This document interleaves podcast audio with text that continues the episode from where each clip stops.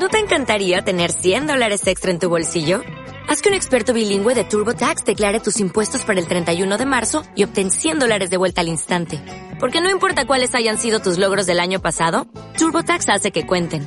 Obtén 100 dólares de vuelta y tus impuestos con 100% de precisión. Solo con Intuit TurboTax. Debes declarar para el 31 de marzo. Crédito solo aplicable al costo de la presentación federal con TurboTax Full Service. Oferta sujeta a cambios o cancelación en cualquier momento.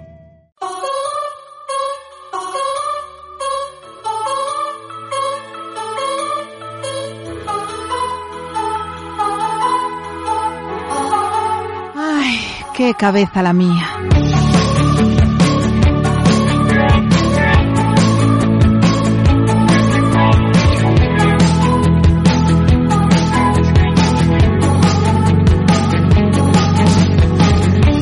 Vale, pues yo, yo ya estoy en el aire. Vale, yo también estoy, estoy grabando en este momento. ¿Qué tal llevas lo de los, los test de conducir? ¿Estás haciendo test de conducir como un loco? Sí, pero fatal. Fatal. O sea, ¿Por qué? O sea, no hay forma. em, hay forma de aprobar uno de cada 15. Y, y claro, pues aún no me puedo presentar con, esta, con estas ratios, pero a veces me quedo ahí como una pregunta. Antes, por ejemplo, eh, contesté eh, cosas, cosas básicas, ¿no? En plan, ¿se puede adelantar por la derecha? Y yo, bueno, esta pregunta no la voy ni a leer. Y claro, la contesto mal porque la leo mal. Entonces, aquí, aquí andamos.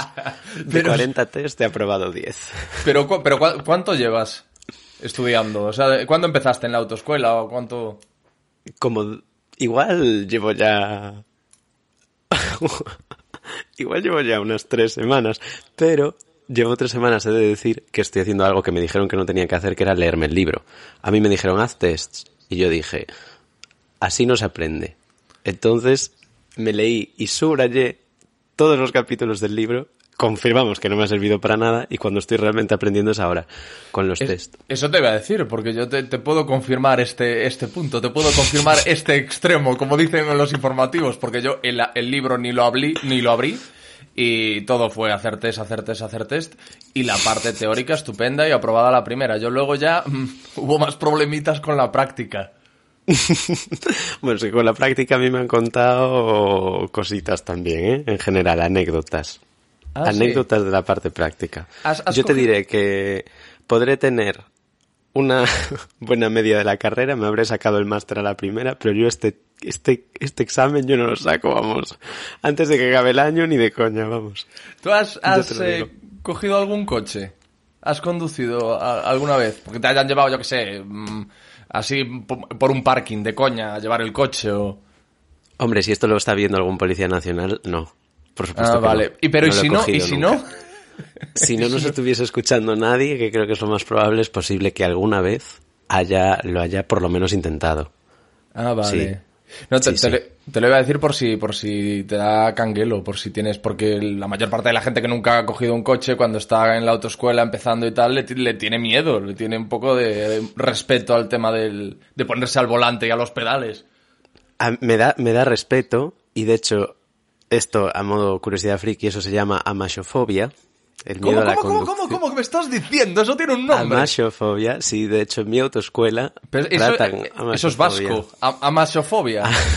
bueno, igual la estoy pronunciando rarísimo. A lo mejor hasta te estoy diciendo una fobia que no es, pero yo juraría que es, se llama amashofobia o amaxofobia o, o algo, o algo similar. Antes me daba miedo ir de copiloto porque veía la- a- las cosas y me daba un poco de miedo. Pero ahora ya no. Ahora ya, ahora ya no. Pero amaxofobia o, ama, o amasofobia es el, el, el temor a conducir tú. Yo creo que sí, creo que es el temor a conducir, pero te lo digo en un segundo porque amashofobia test. Qué interesante. La ¿eh? amashofobia es la fobia o el miedo a conducir un vehículo. Pues Ah. ahí. Pero, pero, a ver, a ver, a ver, a ver. Antes de conducir, vamos, no, eh, que la gente sepa que vamos a hablar del sueño, ¿vale? Y de dormir y todo Claro. eso. pero, pero antes de, antes de ponerte a, a conducir, es normal. O sea, no es una fobia, es normal que te dé miedo conducir, que te, te dé miedo ponerte al volante de algo que entraña un terrible riesgo si no, si no lo controlas, si no lo conoces. Sí, pero a lo mejor aquí una cosa es el miedo y otra cosa es la fobia. Ah, la, claro, Aquí la ya nos es la que metemos paraliza, ¿no? La que... en claro, nos metemos ya en criterios diagnósticos a lo mejor. Esto ya es un poco un poco más complejo, pero si queremos hacer un link al tema del sueño, he de decir que igual un 10% de las preguntas de los tests son a qué hora es más probable que te entre el sueño y por lo tanto deberías evitar conducir o cómo puedes evitar tener somnolencia o debes conducir con somnolencia y así ya nos queda pues un link Me ¿no? encanta. más fluido al tema. Me encanta esa última pregunta, ¿eh? Porque de- debes conducir con somnolencia. A ver. mm, a ver, a ver.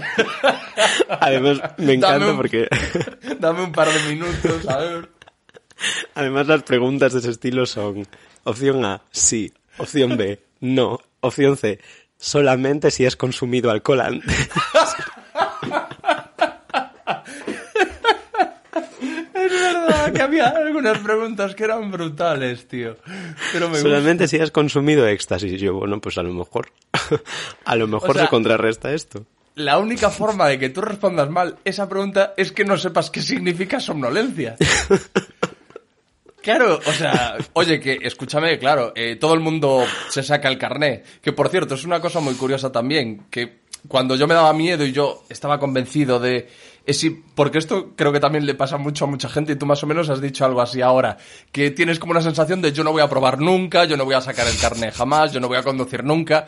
Yo luego me decía a mí mismo, ¿tú has visto la cantidad de cernícalos que hay conduciendo? De, gente, de gente que dices, pero esta persona, ¿cómo, cómo es posible que tenga carne de conducir?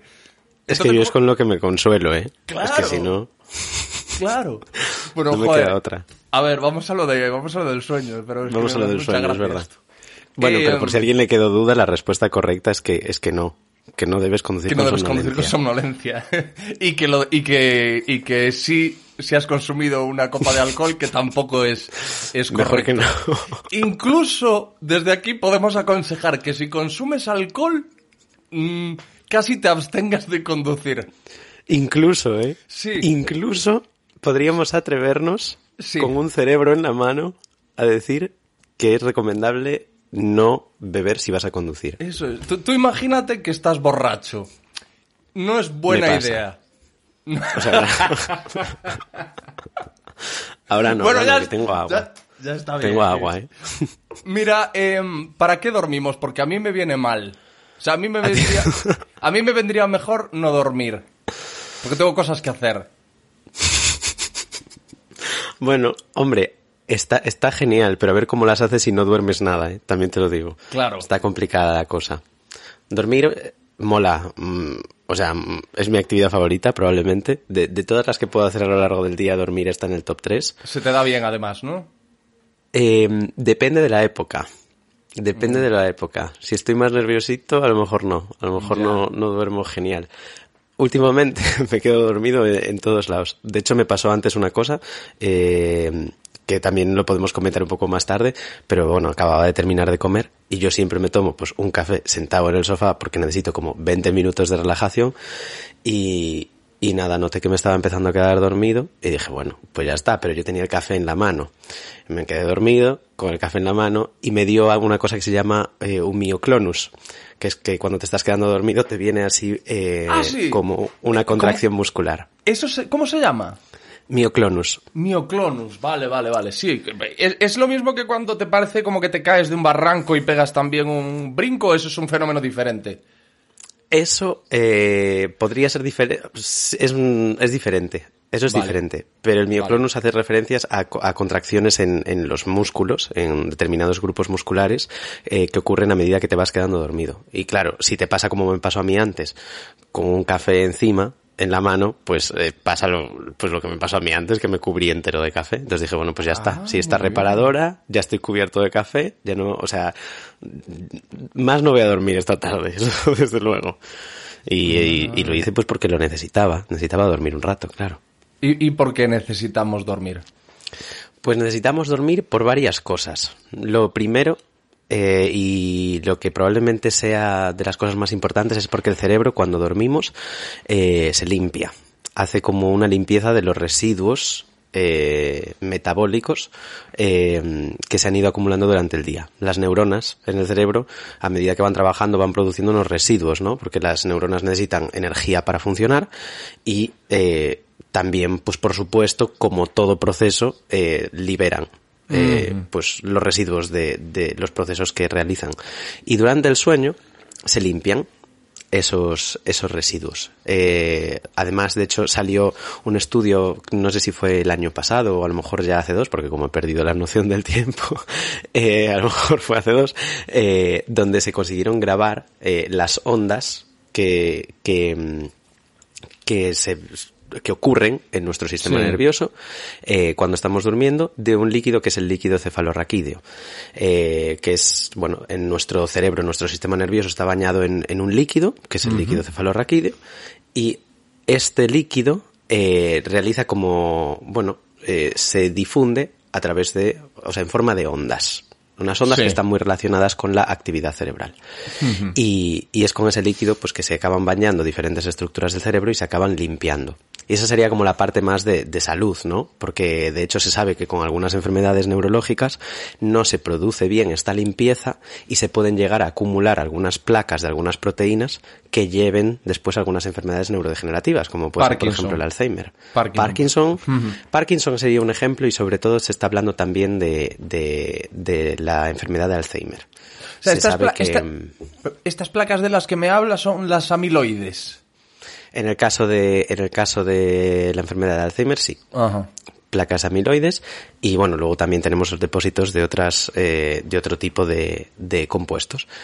Pero bueno, esa sería como la parte más fisiológica, más eh, más, más obvia, ¿no? De por qué podría ser importante dormir. Pero después sabemos que realmente dormir eh, nos viene bien y es necesario para un montón de otros procesos que son no solamente de reparación de tejidos físicos, sino también de eh, regulación de procesos psicológicos y emocionales y cognitivos.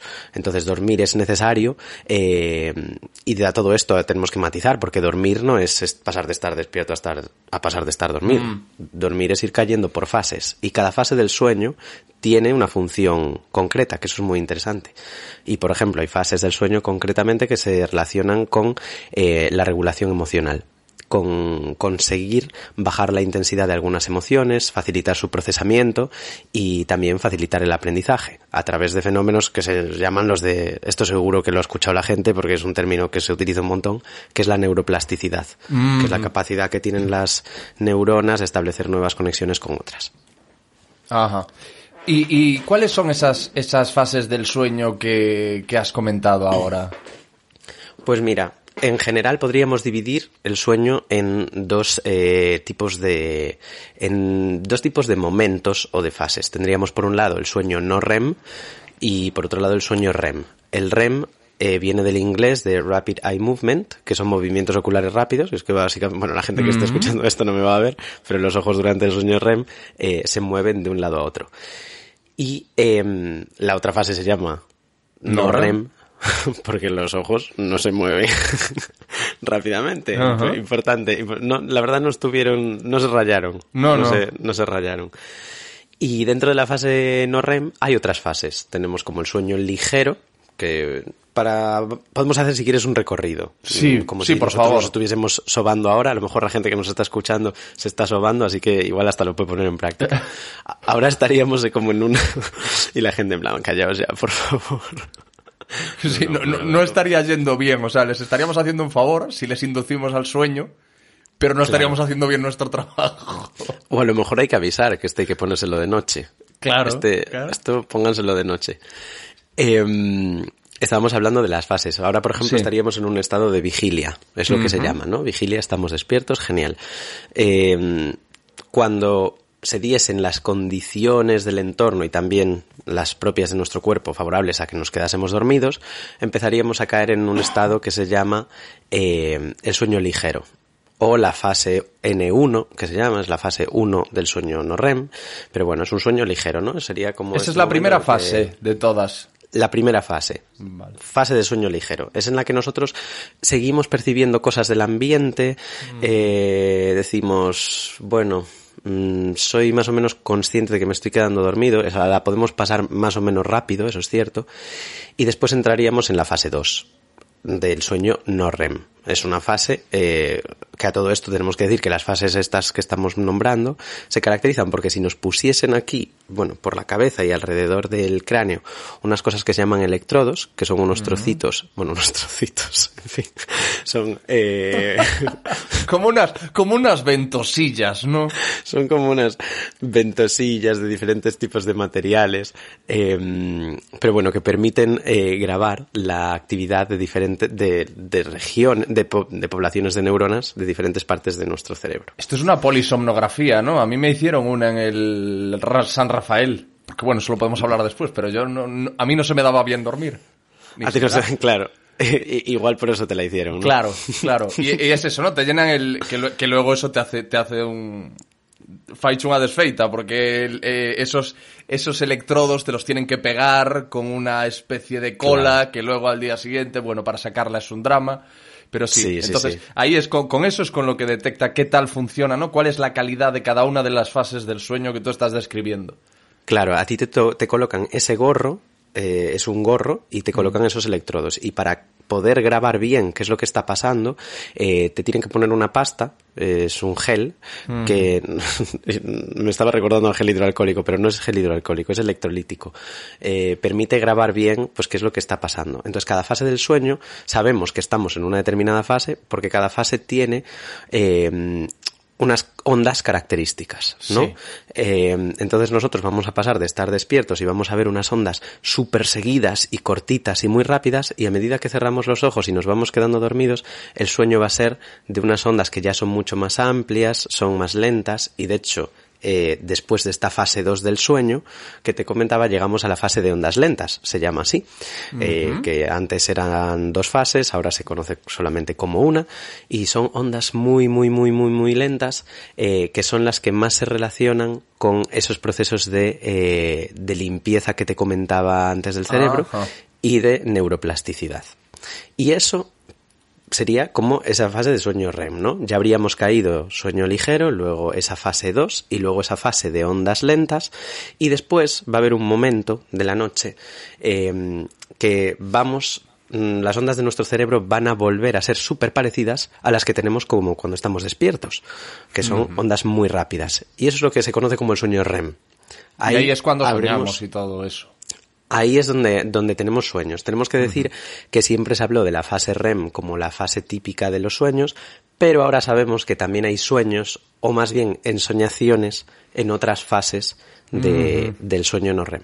Entonces todo este ciclo de sueño no REM-REM se repite eh, en ciclos de 90 minutos. Y al principio de la noche, esa fase no REM eh, va a ser mucho más larga que la fase REM, pero a medida que va pasando la noche, y sobre todo a partir de la segunda mitad de la noche, la fase REM va a ocupar cada vez mucho más espacio.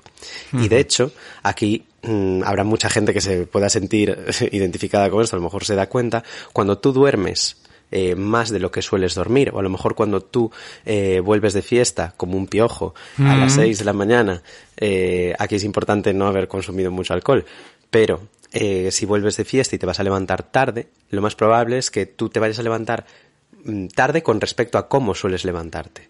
Entonces, eh, las, tus fases REM, cuando te despiertes, van a ser mucho más largas que las fases REM que sueles tener cuando te despiertes a una hora habitual. Y por lo tanto, vas a despertarte con más sueños.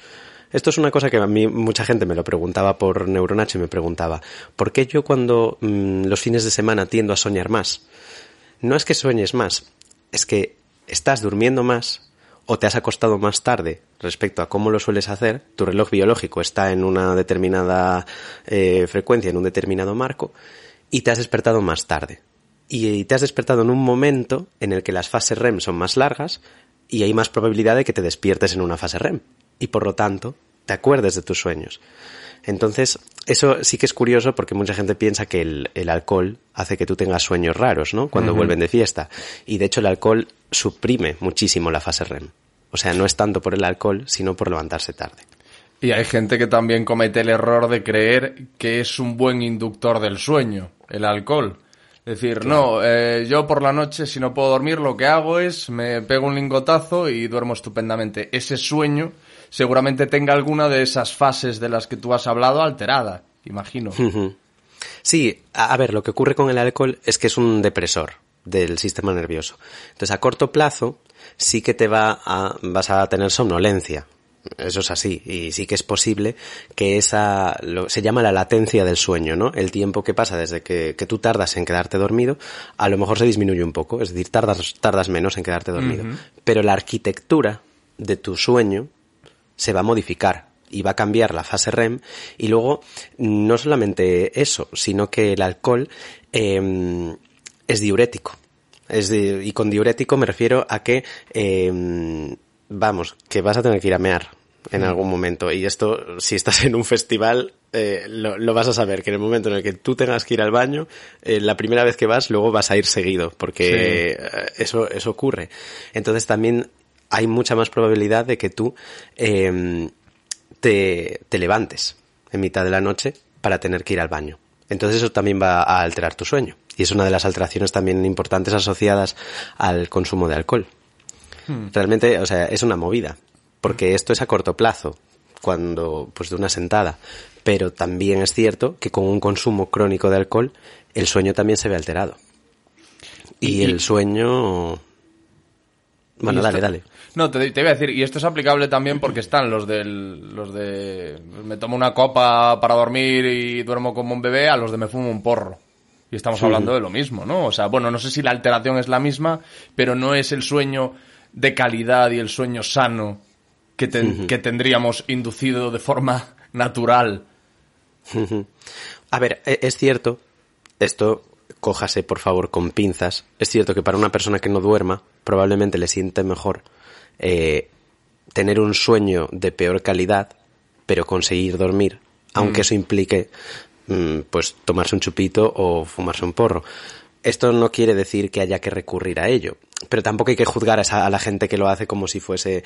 Eh, hay, hay, gente pues que es la, la, estrategia que conoce, desde luego que no es la mejor, pero es la estrategia que conoce y por eso hay que divulgar un poco y hacerle saber a la gente claro. que aunque lo pienses, aunque tu sensación sea la de que te está viniendo bien para conseguir dormir, realmente claro. ese sueño que estás obteniendo es de peor calidad. Pero no, no hay ningún juicio, ¿eh? estamos hablando de, claro, eh, claro. de, que, de que es un error creer que es un sueño uh -huh. igual de sano o de reparador que el, que el que no está inducido por ninguna sustancia exógena. Exacto. Eh, pero es que pasa, pero es que pasa lo mismo un poco con las, con las pastillas, ¿no? Y ahora que tú decías esto, yo me estaba acordando de en su momento, que como te decía, a mí me hicieron una polisomnografía y todo eso, yo pasé por un, por un psiquiatra que me dijo, uh -huh. eh, eh, claro, no es lo más recomendable tomarse nada para dormir, pero menos recomendable es no dormir.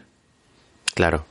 Exacto. Y es lo que tú estás diciendo, ¿no? Que, que, que claro. en, en ciertos casos, oye, si no duermes, mejor que duermas peor que que no duermas, o sea... Exacto. Y para estabilizar, sobre todo si hay algo psiquiátrico, psicológico de por medio, eh, va a ser prácticamente imposible que tú consigas trabajar algo con nadie en terapia si esa persona no está consiguiendo dormir. Lo primero que hay que hacer eh, en muchísimos casos es que la persona realmente tiene que poder dormir. Por eso, tema de usar fármacos, obviamente estaría genial que, que hubiese otras opciones, pero tampoco es importante dar ese mensaje, que a veces son necesarios y cuando eso está bien pautado y está sobre todo no solamente la pauta a la hora de recetarlas, sino a la hora de ir retirándolas, que eso también es muy importante, eh, eso puede ser necesario y venir genial. Pues una cosa que sí que es importante, yo creo, es que cuando estas cosas, eh, bueno, aquí estaríamos hablando por un lado, o sea, tendríamos que meternos en los diferentes tipos de psicofármacos, que no es la cuestión, sí. pero sí que es importante que la gente sepa que hay eh, algunos tipos de antidepresivos y también algunos tipos de ansiolíticos que, además de modificar la estructura de tu sueño, la arquitectura de tu sueño, eh, van a hacer que tú cambies un poco lo que se llama como la fenomenología del sueño, ¿no? Esto es, eh, es una palabra eh, de miau, miau, miau, miau. La gente que nos está escuchando estará plan, ¿pero esto qué es? No, pero es como... La fenomenología la suena a, a, a, un programa de misterio. Claro, sí, ah. suena a que estoy yo mirando por una ventana así apoyado en un puño. rayándome, pero no, eh, a la percepción que tú tienes de lo que ocurre durante tu sueño y, y, la percepción que tú tienes de la calidad del sueño en ese sentido. ¿Y a qué me estoy refiriendo? Pesadillas, por ejemplo, yeah. o sueños. Hay personas que acaban de iniciar un tratamiento farmacológico y dicen, es que, o sea, genial, me quedo dormido rápido, pero me levanto con unas pesadillas que flipas. Y estas cosas son efectos, o sea, pueden ocurrir, eh, pueden estar relacionadas con el consumo de algunos psicofármacos. Entonces, ahí está guay que la persona que se encuentre en esta situación pueda preguntarle a su médico, a su médica con total confianza y decirle, esto es normal, y que se explique mm. que efectivamente eso puede pasar. Hay algunos que te dan sudores, muchísimo mm. sudor durante la noche. Y bueno, simplemente a modo de comentario, pues que la gente eso pues está, son cosas que yo creo que está guay que se sepan, ¿no? Cuando estás consumiendo algo. Pero bueno, ¿qué es eso? Que te, que en muchísimas ocasiones eh, es necesario estabilizar antes a la persona y es mejor que la persona duerma por un medio artificial que, que, que no duerma, por supuesto que sí. Esto es como en, el caso de la, la depresión, esto es muy, esto es muy curioso, pero según he leído, la depresión puede llevar al insomnio. Y el insomnio uh -huh. puede llevar a la depresión. Y una cosa que también, eh, no sé si se lo he escuchado a nuestro amigo Matthew Walker, yo, yo, creo que, yo creo que al periodista inglés Johan Harry, es a quien se lo escuché, que hay una escala que mide el grado de intensidad o de gravedad de la depresión que padece una persona, que si no me equivoco se llama escala de Hamilton, creo. Sí, hay, hay varias, pero esa es una, sí. Vale, y eh, por lo que este periodista que, que, que, escribió un libro que se llama Lost Connections, eh, investigando sobre la, sobre la depresión, según lo que él decía, eh, un antidepresivo en esa escala te puede mover 1.6. No sé cuál uh -huh. es la unidad de medida en esa escala, pero bueno, 1.6 en lo que en la medida de la escala de Hamilton. Y en cambio, un buen hábito de sueño o corregir un problema de sueño te puede mover 6 puntos dentro de esa escala. Uh -huh. No sé si si bueno, con respecto a sí. O sea, con respecto a las unidades, eh, no sabría decirte exactamente, pero sí entiendo el, el concepto de, de, lo que hay detrás. Sí es cierto que eh, en función todo esto, por supuesto, decimos hay un montón de psicofármacos, hmm. desde luego, eh, pero sí que es cierto que las pautas de higiene del sueño son súper importantes. Y, y muchas veces realmente lo que se necesita es dar información acerca de cómo funciona nuestro sueño, que es algo que desde pequeños mm, tampoco es que nos explique mucho mm. y en hmm. ese sentido se, se entiende, ¿no? Que tú cuando tienes algún niño, imagino, ¿no? Que no tengo, no tengo hijos, pero imagino que si tienes un hijo, eh, lo principal en algún momento será pues que tiene que dormir estas horas, te tiene que dormir estas ocho horas, se tiene que acostar a esta hora, levantar a esta, y, y muchas veces nos explica qué, qué es lo que hay detrás del sueño. Entonces no sabes lo que es una higiene del sueño y cómo tenerla. Y entiendo que en algunos contextos sea mucho más rápido atajarlo con, con, con alguna pastilla. Pero sí que es cierto que teniendo un buen hábito de sueño, vamos a conseguir eh, no depender. un montón de problemas. Y a lo mejor no depender de esas pastillas, ¿no? Claro, que esas pastillas a lo mejor puedan ser una ayuda más puntual eh, mm. Y con respecto al efecto que pueden tener el estado, en el estado de ánimo, yo creo que es de las pocas cosas, porque esto es un campo desde luego que está en desarrollo, pero es una de las cosas en las que se puede decir con bastante certeza que los problemas del, sue del sueño eh, preceden a, pueden preceder a episodios del, de trastorno de estado de ánimo y también pueden ser síntoma de y de hecho es una de las mayores de los mayores campos de investigación ahora en el sueño es el tema del huevo y la gallina mucha gente dice que sí que es consecuencia pero como tú dices eh, de hecho uno de los criterios de la depresión puede ser insomnio o eh, claro. falta de capacidad para dormir y de, en función de, del tipo de cuadro puede ser eh, una activación tal que no te permita conciliar el sueño o eh, somnolencia excesiva. Quiero decir, mmm, efectivamente, o sea, lo, los, los trastornos del sueño y las alteraciones en el sueño están presentes en un montón de trastornos, eh, muchas veces como consecuencia o como, como colateral uh -huh. y otras muchas probablemente como causa. Probablemente. No se sabe, no se sabe exactamente todavía, pero, pero pero es un campo que está en desarrollo, desde luego. Llama muchísimo la atención y hay un montón de, científicos trabajando en esto. Te, voy a preguntar ahora por, por eh, las eh, pautas básicas de higiene del sueño, que yo mm, eh, es importante que en este episodio en algún momento se comenten, pero has dicho, has mencionado el, sueño de los niños, que los niños tienen que dormir de tal hora a tal hora.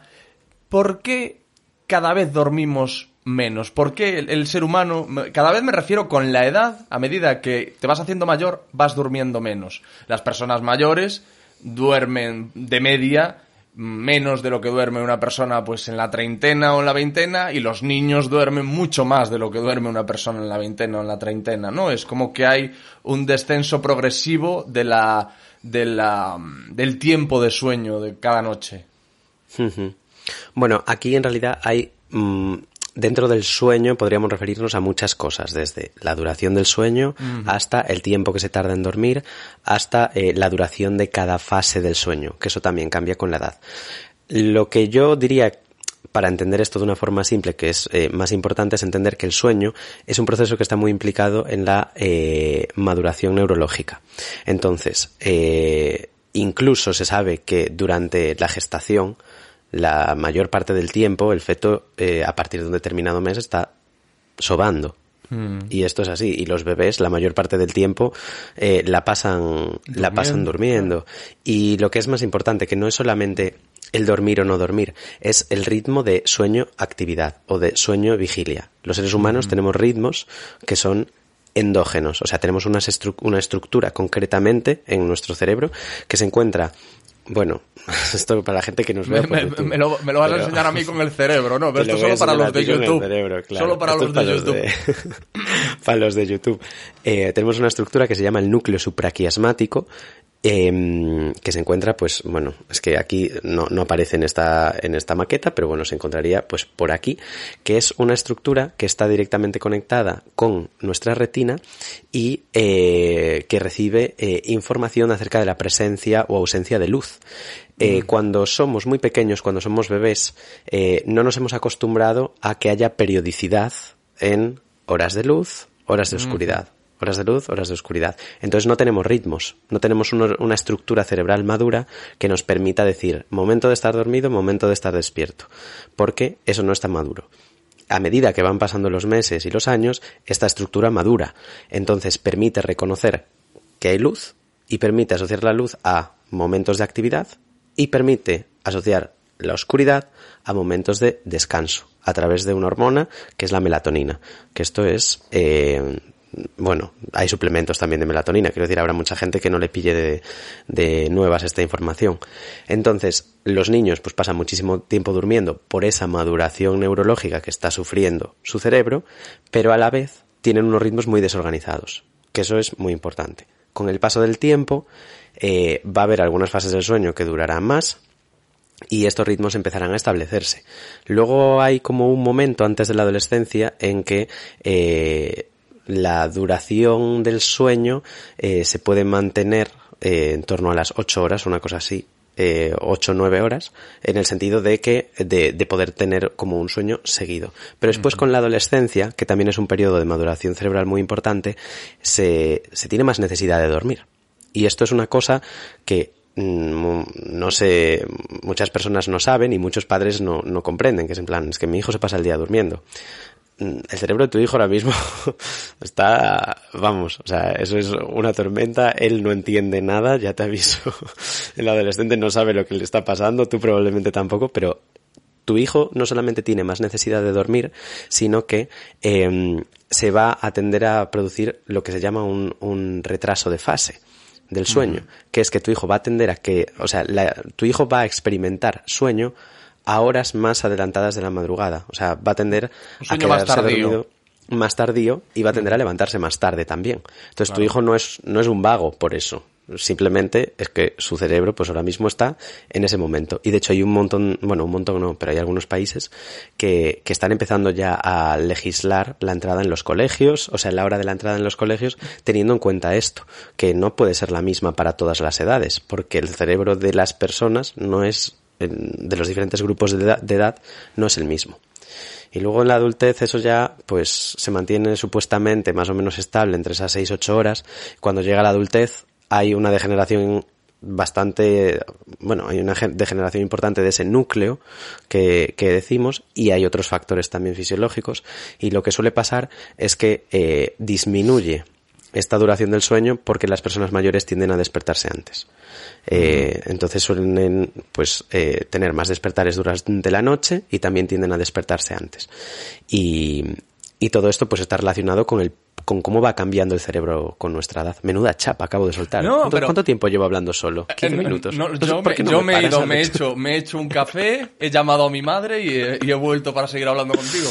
Pero estabas hablando ahora de ese de, de esos cambios que se están eh, legislando de hora de entrada en los colegios en algunos países, eh, porque a ciertas edades, eh, pues lo que tú dices, ¿no? Como que los, los chavales jóvenes pues eh, pasan, eh, sufren esa suerte de transformación por la cual el sueño les llega a horas más tardías y eh, se ven impelidos a levantarse más tarde. Pero es que luego hay un debate también en general entre las personas que se dice que hay gente que es, que es alondra y gente que es eh, búho, que, si no me equivoco, que es personas que por la razón que sea, genética o no sé exactamente cuál es la explicación, funcionan mejor eh, acostándose pues a las 9 de la noche y levantándose a las 7 de la mañana y se levantan con una, una, energía tremenda y hay otras personas que no se pueden quedar dormidas o que les cuesta Dios y ayuda a quedarse dormidas a, antes de la 1 o las 2 de la mañana y que se uh -huh. levantan a las 8 de la mañana del día siguiente o a las 9 de la mañana del, del día siguiente porque eh, en, en, esta sociedad funciona así el tema laboral, que se suele entrar a ese, se suele empezar a esas horas, eh, y esa gente se levanta muerta del sueño. Uh -huh. Y es por mm, algo que es ajeno, no es que unos sean unos vagos y otros sean super trabajadores. Uh -huh.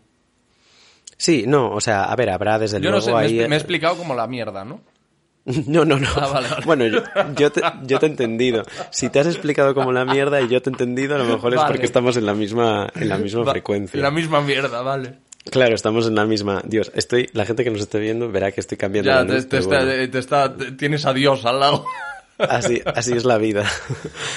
eh, Nacho dice esto porque en el vídeo se le ve que le está dando un, un foco, se le está iluminando y parece que se le ha aparecido la Virgen.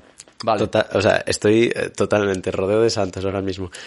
Eh, sí, lo que comentas es, eh, se llama cronotipo. Uh -huh. eh, esto de, del cronotipo eh, tiene su, su intríngulis. Tiene su, Esta tiene palabra, su aquel. Esa, la palabra intríngulis yo creo que me ni encanta. existe ni me corresponde por generación, o sea, creo que me voy a marchar. No, me hecho, gusta mucho intríngulis. Me gusta. Luego despedimos con Tino Casal. o me marco un tararí que te vi en medio de, pues, pues la, la vale. limonera, macanudo. Bueno, eh, Retróganos, me he perdido. El, no, eh, estamos hablando del cronotipo, alondras, búhos y de, y de que en la sociedad en la que estamos y tal como están estipulados los horarios, al que es un búho se le considera más baguete, ¿no? Porque claro, estás sí. hasta las tantas por ahí, estás hasta las tantas despierto y luego te cuesta levantarte y, y se premia uh -huh. a la alondra. Claro, sí, yo, eso, esto que hablamos de alondras y búhos serían el equivalente, pues alondra sería el, el matutino o, mm. o la, la, la, matutina extrema y luego estaría el búho que se llama vespertino, vespertino extremo y luego hay gente que es intermedio, hay mucha gente que es, eh, tiene un cronotipo intermedio. Eh, sí que es cierto, esto es, es una característica, o sea, existen estos distintos eh, grupos o clasificaciones. Hay debate acerca de si es algo genético o si es algo eh, no tan genético.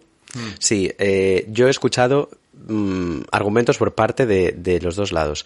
Eh, hasta hace nada se creía que el componente genético era clarísimo. Hay algunos estudios que mmm, dicen que los cronotipos realmente son eh, o, o, surgen. Ah, vale, sí, sí, sí, manipulables y que surgen por la presencia de la luz artificial. Es decir, mm. si no existiese la luz artificial y todos estuviésemos eh, sometidos a estos mismos eh, pues a presencia de luz de la luna, presencia de luz del sol, pues si todos respetásemos los ritmos circadianos, ¿no? Si todos respetásemos, Sí. pues eso, nos despertásemos con la luz del sol y nos acostásemos con la de la noche y que entonces no, Claro, pero eso- todos lo regularíamos. Pero eso es una propuesta, eso es una Ya. idea que, que se ha soltado, no se sabe muy bien si es algo genético o si es algo eh, inducido por la luz artificial. Pero bueno, en cualquier caso, es que sea lo que sea, eh, existe. Y sí que es cierto que esos vespertinos, los que trabajan mejor de noche, eh, o sea, están bastante fastidiados eh, con, unas eh, cuantas cosas y quien haya tenido que estudiar de noche y tener un examen por la mañana lo sabe.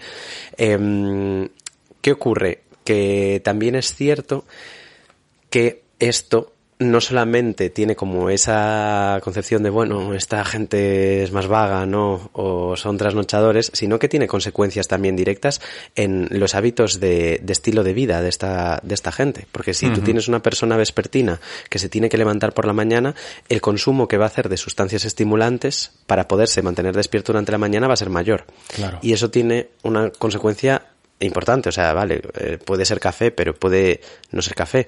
O eh, realmente, por ejemplo, es que el tema de, de- del sueño y el cronotipo y la elección de la comida, eh, el hecho de escoger determinadas comidas que tienen una mayor concentración de carbohidratos o de, o de determinadas grasas, eh, existe también. Entonces, realmente el cronotipo es, es también una movida. Antes era el amor, ahora es el cronotipo. El cronotipo, el cronotipo era una movida. Y... Nos hemos equivocado con el nombre del podcast, tío. Qué movida. ¿eh? Qué movida la mía. Sí, sí. Pero, pero, pero sí, es cierto. Jo, tío, qué interesante. Es que hay, eh, eh, hay tantas cosas. Es que, claro, cada una de las cosas de las que hablamos nos daría para un programa.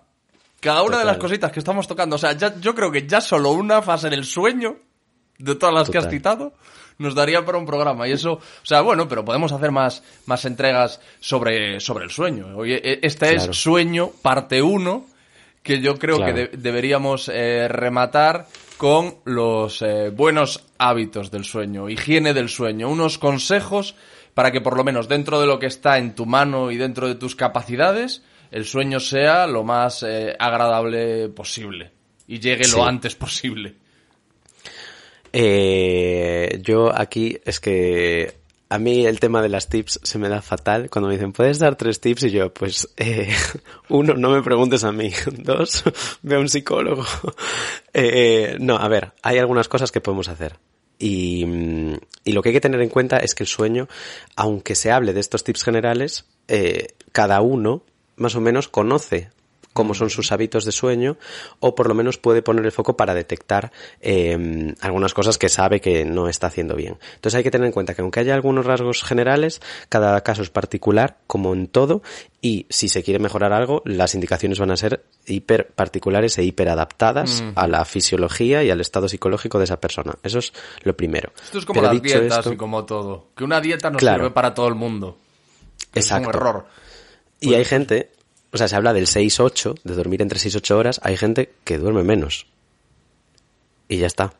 Y hay gente que necesita dormir un poco más. Hay y hay gente gente, que que, no dice, necesita yo- echar siesta. Con cuatro horas funciono como un tiro. Yo duermo cuatro horas y además eh, Claro. gente, pues como por ejemplo el cómico Kevin Hart, dice mucho eso, que es un tío que no para, que trabaja muchísimo y en 20.000 cosas diferentes. Hay un documental, no sé si es en Netflix o, o donde, que le siguen su día a día. Y es un tío que no para de trabajar y con unos niveles de energía extremos. Y él asegura que no duerme más de cuatro horas. Claro, sí, es, es que es algo súper eh, personal. Pero bueno, también eso, si nos vamos a las pautas más generales, em, podemos atacar a diferentes partes. Si quisiésemos atacar a nuestros ritmos internos, es eso que llamamos ritmos circadianos, em, tendríamos que eh, intentar ceñir nuestros periodos de actividad a los periodos de luz. Es decir, los periodos en los que haya luz en nuestro ambiente. ¿Esto que implica? Que cuando nosotros nos levantemos, nos expongamos a luz natural si la hay, que desarrollemos la actividad de nuestro día cerca de fuentes de luz y que en el momento en el que nos vayamos a ir a la cama, eh, cortemos eh, con la luz. Y esto no solamente con luz eh, natural. Obviamente no va a haber mucha luz natural eh, para la persona media eh, que se va a la cama pues entre las 11 y 12 de la noche. No va a haber luz natural. Pero sí que hay luz artificial. La luz del móvil, la luz de la tele, eh, bueno, la tablet, Luz azul, absolutamente ¿no? todo eso. Sí, la, la luz azul. y, y eso es un disruptor, en el sentido de que el, este núcleo que comentábamos antes está interpretando, está recibiendo esa luz igual en esa determinada, eh, con esas determinadas características. Por lo O sea, tanto, va a interpretar que hay luz. Eh, Claro, recibe, o sea, mm, tu cerebro no diferencia la luz de tu tablet o del móvil o del ordenador de la del sol. Bueno, sí lo, sí lo diferencia, Ah, porque vale. hay algunos, sí que, sí que la, sí que la diferencia, pero digamos que en lo que respecta a el momento en el que ese, ese núcleo tiene que estar eh, sin las neuronas disparando a full, es en un momento de oscuridad. Y que nosotros necesitamos eh, oscuridad para empezar a segregar melatonina. La melatonina es esa hormona que decimos que eh, se llama, bueno, es como la oscuridad química. Y es que cuando hay oscuridad segregamos melatonina y la melatonina es una hormona que prepara nuestro cuerpo para dormir. No nos hace quedarnos dormidos, no es hipnótica, tiene alguna propiedad hipnótica, pero tiene sobre todo propiedad de sincronizar nuestros ritmos de, eh, de, de, de descanso y de actividad. Entonces, lo ideal es que cuando nosotros queramos dormir, estemos lo más oscuras posible y que durante el sueño no tengamos eh, ninguna fuente de luz. Esto incluye despertadores con luz, esto incluye el cargador que lanza la luz y se proyecta en toda la habitación. Tiene que estar todo oscuras, o por lo menos debería. Luego están otras pautas que ya son eh, pueden ser más obvias, pero a lo mejor no, el tema de concentrar la actividad física por la noche, la, el ir a correr a las 10 de la noche, obviamente va a ser mejor ir a correr que no ir a correr, pero si tu problema es quedarte eh, dormido o tardas en quedarte dormido, sería ideal que desplazases la actividad física a otros momentos en los que no hubiese oscuridad. Eso es algo que, que sí que se recomienda mucho y también el tema de las comidas. Eh, tener pues unos determinados hábitos, unas determinadas horas. eh, Sí, intentar bueno, que no la- sea cerca de, de la hora a la que te vas a dormir, la hora a la que haces deporte o la de la última comida. ¿no? Que no sea. Exacto, y sobre todo- Que haya un espacio. y que la comida sea ligera por la noche. Sí. Por la noche no debe ser una comida tampoco pesada. Luego una parte más obvia es limitar eh, pues consumo de café a últimas horas de la tarde o bueno, en torno a 6, 7, 8 horas antes de irte a dormir. eh, puedes plantearte si tomarte o no ese café.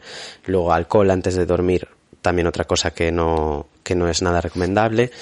Y, mm, y realmente eso serían probablemente las más generales, las que más se suelen dar.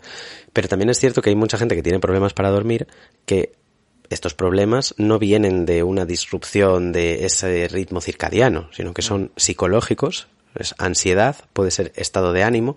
Hay diferentes tipos de insomnio asociados a diferentes tipos de trastorno. Por ejemplo, las personas con ansiedad suelen tender a tardar más en quedarse dormidas y después se pues duermen más tiempo, a no ser que a lo mejor haya hay algo componente como de pánico, ¿no? Que haga eh, despertar en medio de la noche. Y las personas que están sometidas a, estrés más eh, crónico o más relacionados con la depresión tienden a levantarse antes. Es decir, se quedan dormidas, pero se despiertan antes. Entonces, en función de ese tipo de insomnio, se puede inferir un poco qué es lo que puede estar pasando a medida que estás hablando con la persona y, y- recogiendo todos sus datos, ¿no? Viendo exactamente pues cuál es su situación física, su situación eh, psicológica y sabiendo todo eso se van a poder dar unas pautas más personalizadas eh, a, esa, a esa persona. Por eso yo digo que el sueño depende de tantas cosas que aunque haya unas pautas generales de higiene del sueño, eh, a cada persona le va a funcionar una cosa, otra, ninguna, y a lo mejor, pues, eh, como hiciste tú, necesitarán ir a hacerse una polisomnografía, porque habrá gente que, que realmente no sepa por dónde atajarlo. Tú sabes, Nacho, que yo he tenido eh, tres tipos de insomnio. O sea, no, sé si tres tipos de insomnio, pero al menos eh, un insomnio que se manifestó en diferentes etapas de formas diversas. En, por un lado, en un momento dado, que no me quedaba dormido. Y me quedaba dormido pues a las 4 de la mañana, a las 5 de la mañana. Mm, Tardaba muchísimo quedarme dormido. Durante otra etapa de mi vida tenía despertares.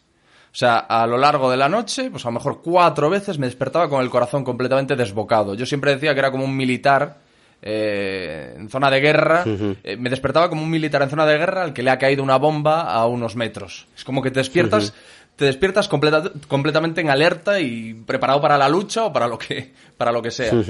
Y eh, un último tipo de insomnio de cuando yo trabajaba en la radio por las noches, que me acostaba a las 7 de la mañana, y est- y este es el más raro de todos, este es más de, más de, de, de cuarto milenio que de neurociencia, ¿eh? pero me acostaba a las, a las 7 de la mañana y a las 10.00 me despertaba. No tengo ni idea de cómo es eso posible. Si he leído en alguna ocasión intentando informarme como que, como que el cerebro tiene una capacidad que nosotros no nos damos cuenta de identificar las horas. De, de- Claro. de decir eh, que a lo mejor tú dices es imposible que, que mi cerebro sepa que son las 10.00 de la mañana. No, pero, o sea, el reloj, o lo- el núcleo este, el núcleo supraquiasmático, eh, se llama, eh, en, en inglés, en la literatura en inglés, es como el master clock. Es como, eh, es un reloj. Realmente sí que es un reloj porque consigue que las, las neuronas que componen ese núcleo disparan con una determinada frecuencia basándose en eh, diferentes, eh, se llaman sincronizadores, pero diferentes estímulos que ven. Uno es la luz, otro es la comida, otra es la actividad física. Ese último, bueno, hay tres tipos de insomnio. o sea, si dices que has tenido tres, pues Son esos tenido- tres. hay insomnio de conciliación o primario, eh, los despertares nocturnos, que pueden ser el secundario, y luego están los, los despertares tempranos, eh, que es el tercero. Eh, sí que es cierto que en el caso segundo que comentas, eh, podría haber eh, el hecho de que tus horarios han cambiado. No sería tanto una cosa de sueño como tal, sino de ese ritmo circadiano que ya está en un momento por la temperatura del cuerpo y por otros factores que no favorece que eh, el sueño se prolongue. Esto pasa mucho, por ejemplo, en estudios con enfermeras y enfermeros eh, que tienen que someterse a cambios brutales De turnos y eso, sí. de turnos y cuando tienen que hacer el turno de noche, la duración del sueño cuando vuelven a casa por la mañana es mucho menor a cuando tienen que hacer el turno de día y se van a dormir por la noche. Porque la noche en oscuridad es el periodo idóneo para dormir. Y, Claro. y eso, eso sí que es bastante, bastante así. Sí. Leía de, leía, vamos, justo, justo ayer en un libro de, de precisamente de un neuro- neurocientífico de Facundo Manes, que eso a- eh, antropológicamente se entiende que es porque, bueno, por la noche precisamente han parado en la oscuridad, eh, la, mm, el, el ser humano no estaba tan a la, a la vista precisamente de depredadores y entonces por eso por las noches es cuando se echaba a dormir y por eso por la noche cuando dormimos hay gente que consigue no hacer ningún ruido otros emitimos algún que otro ruido mientras dormimos, pero hay gente que no emite ningún ruido y que está, eh, que se mueve muy poco, ¿no? O sea, y es una forma como de defenderte de potenciales depredadores y, y poder descansar. Y que por eso es eh, el, el dormir por la noche. Supongo Claro. que era una teoría, como una de tantas. Bueno, y como, como dato interesante de lo que hablábamos antes de los cronotipos, hay una teoría que dice que estos cronotipos tuvieron una función a lo largo de la evolución. El hecho de que hubiese personas que funcionasen mejor de día y otras de noche era porque las personas que funcionasen de noche podían quedarse más tiempo para vigilar las, Claro. las hogueras y podrían advertir de la presencia de otros depredadores. Esto es una teoría. Es una propuesta. Eh, obviamente no está ni escrita en piedra, ni, ni, ni, ni refutada ni aprobada, pero bueno, es una, a No, mí me parece interesante cuando la leí, así que yo la suelto. Y es que parece que tiene sentido antropológico también, ¿no? Que se turnasen precisamente pues para vigilar a la tribu o, Claro. o a la familia o... Bueno, pues muy bien. Sí, sí. Oye, Pues muy bien. Eh, hemos hablado un poco. Tú, tú más, pero yo tampoco... Yo- Es que me tienes que parar, Alex, Sí, porque yo- los podcasts, o sea, nosotros decíamos 20 minutos de podcast, llevamos 52.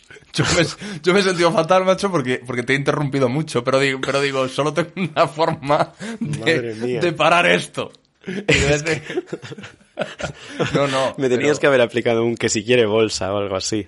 En plan, señora, que si quiere bolsa. Yo con el cronotipo. No, no tío, pero ha sido mm, eh, muy interesante. A mí el, el tema del sueño también, también como, como hablamos en aquel desayuno que dio, que, que, que fue el germen de este podcast, del tema del, del sueño me, me apasiona, me parece muy interesante y es lo que, lo que hemos dicho, ¿no? Que realmente es que se puede sacar un episodio de qué cabeza la mía con cada una de las cositas que, que hemos ido, que, que has ido tú desgranando a lo largo de la, de la charla. Entonces, bueno, yo creo que esto va a ser el volumen 1 dedicado al sueño dentro del podcast. Es un mundo y cada vez hay más, ¿eh? ¿eh? Es un campo en desarrollo, o sea, cada vez hay más. Así que, desde luego. Lo que Bueno. sí, antes de que nos vayamos, Sí. no sé si tú esto lo tenías pensado, pero yo sí quería eh, hacer, bueno, y si no lo tenías pensado, luego lo cortas. Vas a, vas a cantar. Una- quería cantar una canción. de he traído que aquí que mi me arpa. ¿Te imaginas? Sería genial. Una Eh, nana. antes de irnos quería leer un poema. que he escrito Oda al sueño. Oh, musas de Morfeo. No, vale, Desde ¿qué aquí es? quería hacer una reivindicación. No, no. Em, agradecer un montón a la, a la gente que Ah, ha bueno. escuchado el primer episodio, eh, el, de, el del amor, y, y, y lo que han hecho. ¿No? Ya, ¿qué- qué a mí me ha molado. Que es, me- que es llevarnos al puesto 19 de toda España de podcast de Spotify de buenas a primeras, a los dos o tres días de la publicación del episodio. Muy heavy. O sea, muy heavy. Poca broma, ¿eh? No, no, no. eh, eh, eh, cada día Nacho y yo nos enviábamos un WhatsApp flipando. Mira, mira dónde estamos. Mira, mira dónde estamos ahora. Y mira en esta otra plataforma dónde estamos. Y es, y es brutal, la verdad, la reacción de la gente. Y no solo eh, por, por eh, cómo hemos ido avanzando en las listas, sino luego el- los mensajes, los comentarios. La verdad es. Sí, que sí. yo todo lo que he leído ha sido eh, abrumador. Seguro que a ti, que tienes muchísimo seguimiento en redes sociales, te han enviado un montón de mensajes comentándote lo que, lo que les pareció el episodio y yo por lo menos todo el feedback que he recibido es, es sonrojante para bien. Increíble, increíble. O sea, yo lo agradezco un montón y de hecho, bueno, si la gente que está escuchando esto tiene alguna sugerencia de algo que le interese que podamos hablar, nos lo puede mandar a nuestras eh, eh, redes eh, sociales y nosotros pues ya, ya, ya, ya vemos. Voy a aprovechar Pero, para, Yo para, agradecido y emocionado. para decir, eso también, eso también es viejuno para ti.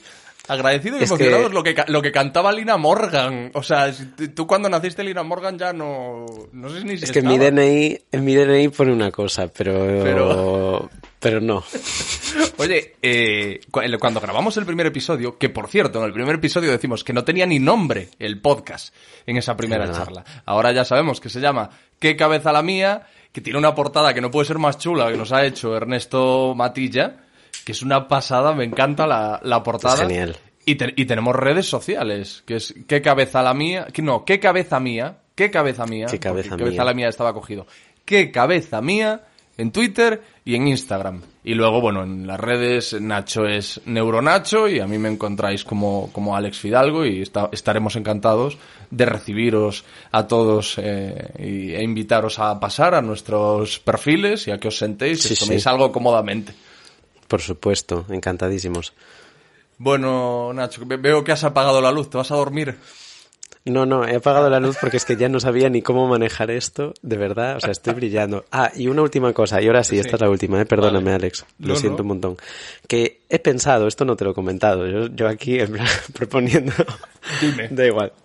Podíamos, de cada tema, de cositas que vayamos viendo, si conocemos algo o de literatura o de libros interesantes que nos pudiesen molar, comentar alguno.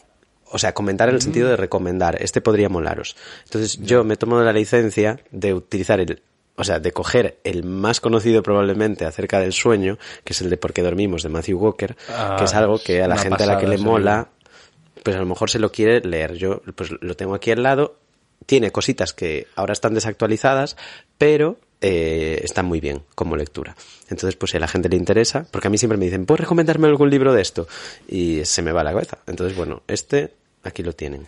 A los oyentes de lo que tú digas que nos escuchen les estará haciendo mucha gracia esto porque yo he dado la, la turra con el ¿Por qué dormimos? de Matthew Walker. He sido tan pesado, pero que, es que me ha gustado tanto ese libro. Y luego Matthew Walker, si lo quieren escuchar, está en diversas, eh, en diversos podcasts, precisamente como el de Joe Rogan Experience. No sé si uno que se llama Impact Theory ahí también lo pueden escuchar y bueno, que lo, que lo rastreen por YouTube porque es muy interesante. Y como tú dices, bueno, pues habrá cosas que estén desactualizadas, pero me imagino que el bueno de Matthew estará tratando de, de actualizarlas y, y será un, un científico como Dios manda de los que se corrige cuando se da cuenta de que, de que hay cosas en las que eh, pues Sí, ha, sí, sí. ha- ha habido nuevos descubrimientos y entonces pues hay que actualizarse y decir, vale, aquello que dije, pues no, olvídate, ahora es esto otro.